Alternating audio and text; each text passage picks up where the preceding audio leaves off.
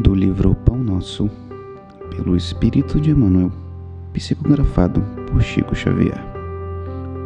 Lição 15: Pensamentos.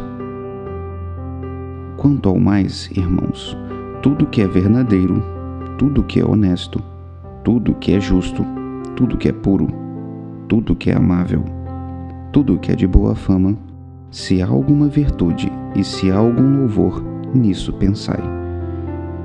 Paulo, carta aos Filipenses, capítulo 4, versículo 8.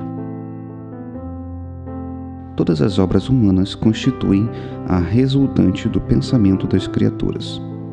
O mal e o bem, feio e o belo, viveram antes de tudo na fonte mental que os produziu, nos movimentos incessantes da vida.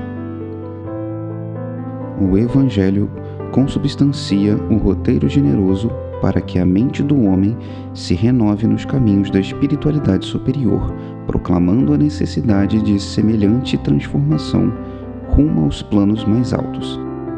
Não será tão somente com os primores intelectuais da filosofia que o discípulo iniciará seus esforços em realização desse teor. Renovar pensamentos não é tão fácil como parece à primeira vista demanda muita capacidade de renúncia e profunda dominação de si mesmo, qualidades que o homem não consegue alcançar sem o trabalho e o sacrifício do coração. É por isso que muitos servidores modificam expressões verbais, julgando que refundiram pensamentos. Todavia, no instante recapitular, pela repetição das circunstâncias, as experiências retentoras encontram de novo análogas perturbações porque os obstáculos e as sombras permanecem na mente, quais fantasmas ocultos. Pensar é criar. A realidade dessa criação pode não exteriorizar-se de súbito no campo dos efeitos transitórios, mas o objeto formado pelo poder mental vive no mundo íntimo, exigindo cuidados especiais para o esforço de continuidade ou extinção.